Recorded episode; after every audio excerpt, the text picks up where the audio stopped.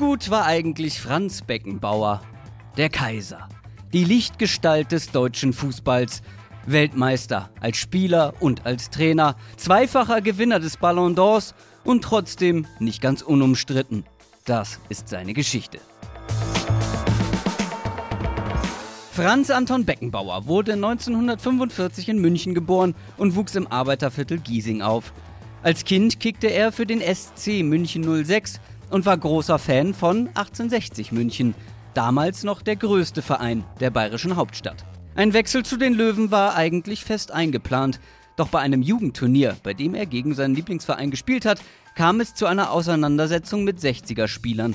Einer seiner Gegenspieler hat ihn geohrfeigt und beleidigt ging er daraufhin zum Lokalrivalen, dem FC Bayern München, die wahrscheinlich bedeutsamste Watschen der deutschen Fußballgeschichte. Schon mit 18 gab er sein Profidebüt bei den Bayern, die damals noch, man glaubt es kaum, in der zweiten Liga spielten. Doch schon in seiner ersten Saison stieg die Mannschaft in die Bundesliga auf. In den kommenden Jahren waren seine Karriere und die des FC Bayern nicht zu trennen. Und für beide ging es nur in eine Richtung, nach oben. Seine Leistungen im Verein waren so überzeugend, dass ihn Bundestrainer Helmut Schön kurz nach seinem 20. Geburtstag zur Nationalmannschaft holte. Nach nur sechs Bundesligaspielen wohlgemerkt. 1966 nahm er dann an seiner ersten WM teil. In England. Und die ganze Welt rieb sich erstaunt die Augen. Wer war dieser schlachsige junge Mann, der da im Mittelfeld so souverän das Spiel kontrollierte und die Bälle verteilte? Auf der großen Bühne spielte Beckenbauer ein bemerkenswertes Turnier, erzielte vier Tore und zog mit Deutschland ins Finale gegen die Gastgeber ein. Das ging dann zwar mit 2 zu 4 verloren, aber in den folgenden Jahren gewann Beckenbauer so ziemlich alles, was es zu gewinnen gab und prägte eine Ära. Nach dem Sieg im DFB-Pokal 66 holte sich der FC Bayern ein Jahr später auch den Europapokal der Pokalsieger 69 wurde er mit dem Club zum ersten Mal deutscher Meister.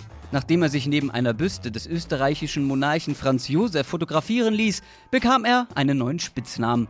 Der Kaiser. Bei der nächsten Weltmeisterschaft 1970 musste die deutsche Mannschaft nach dem sogenannten Jahrhundertspiel gegen Italien beim Finale zuschauen. Während des Spiels kugelte sich Beckenbauer die Schulter aus und trotzdem spielte er die vollen 120 Minuten durch mit dem Arm in einer Schlinge. Zu dieser Zeit spielte er noch im defensiven Mittelfeld. Erst später wurde er in der Rolle des Liberos eingesetzt und prägte die Position wie kein anderer. Franz Beckenbauer war ein revolutionärer Spieler. Ausgestattet mit allen nötigen Freiheiten war er überall auf dem Platz zu finden. Er kontrollierte den Ball und den Gegner, wusste immer genau, was zu tun ist und wann er sich in die Offensive einschalten kann. Er war technisch stark, durchsetzungsfähig und für seine Position sehr torgefährlich. Seine langen, oft mit dem Außenriss geschlagenen Pässe fanden fast immer ihr Ziel. Sein Spielstil war makellos und elegant. Der Legende nach konnte er sich so geschmeidig über den Platz bewegen, weil er auf dem Weg zur Schule und dem Trainingsplatz in der Nachkriegszeit Trümmern und Schutt ausweichen musste.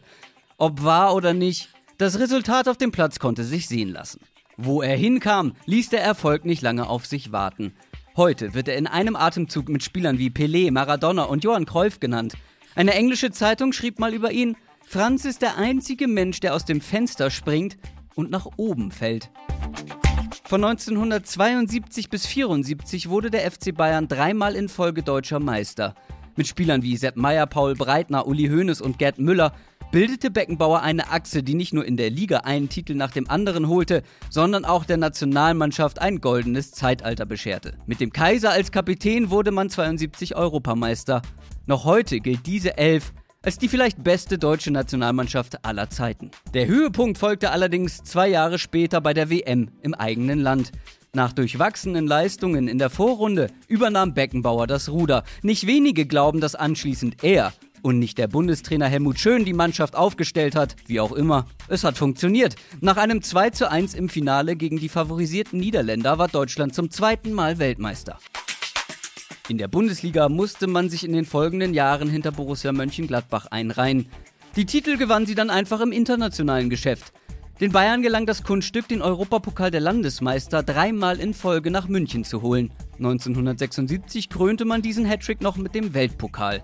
Nach 396 Bundesligaspielen zog es Beckenbauer 1977 in die USA zu New York Cosmos. Dort wartete nicht nur ein sehr lukrativer Vertrag, sondern auch ein alter Bekannter. Pelé. Diese beiden Legenden der Fußballgeschichte wurden standesgemäß dreimal in Folge Meister in der NASL. 1980 holte ihn Günter Netzer überraschend zurück in die Bundesliga und zwar zum Hamburger SV. Fun Fact an dieser Stelle: Sein Debüt für den HSV war übrigens das einzige Bundesligaspiel in seiner gesamten Karriere, bei dem er nicht von Beginn an auf dem Platz stand. Er blieb zwei Jahre in der Hansestadt, machte aber aufgrund von Verletzungen nur 28 Spiele. Doch es blieb dabei. Wo Beckenbauer war, da war auch Erfolg. Zum Abschluss seiner Karriere wurde er 1982 mit dem HSV zum fünften und letzten Mal deutscher Meister. Nach einer kurzen Rückkehr in die USA war dann ein Jahr später endgültig Schluss. Zumindest mit der Spielerlaufbahn. Nur ein Jahr nach seinem Karriereende wurde er Teamchef der deutschen Nationalmannschaft, die er 1990 zu einem weiteren WM-Titel führte. Er war nach Mario Zagallo erst der zweite, der sowohl als Spieler als auch als Trainer diesen Titel gewinnen konnte. Er war damit endgültig auf dem Fußball-Olymp angekommen. Es folgten ruhmreiche Zeiten als Präsident des FC Bayern und WM-Botschafter für das Sommermärchen 2006, verbunden mit mehreren Skandalen wegen Steuerflucht, Korruption und diverser unüberlegter Aussagen. Das Denkmal des Franz Beckenbauer hat Kratzer bekommen.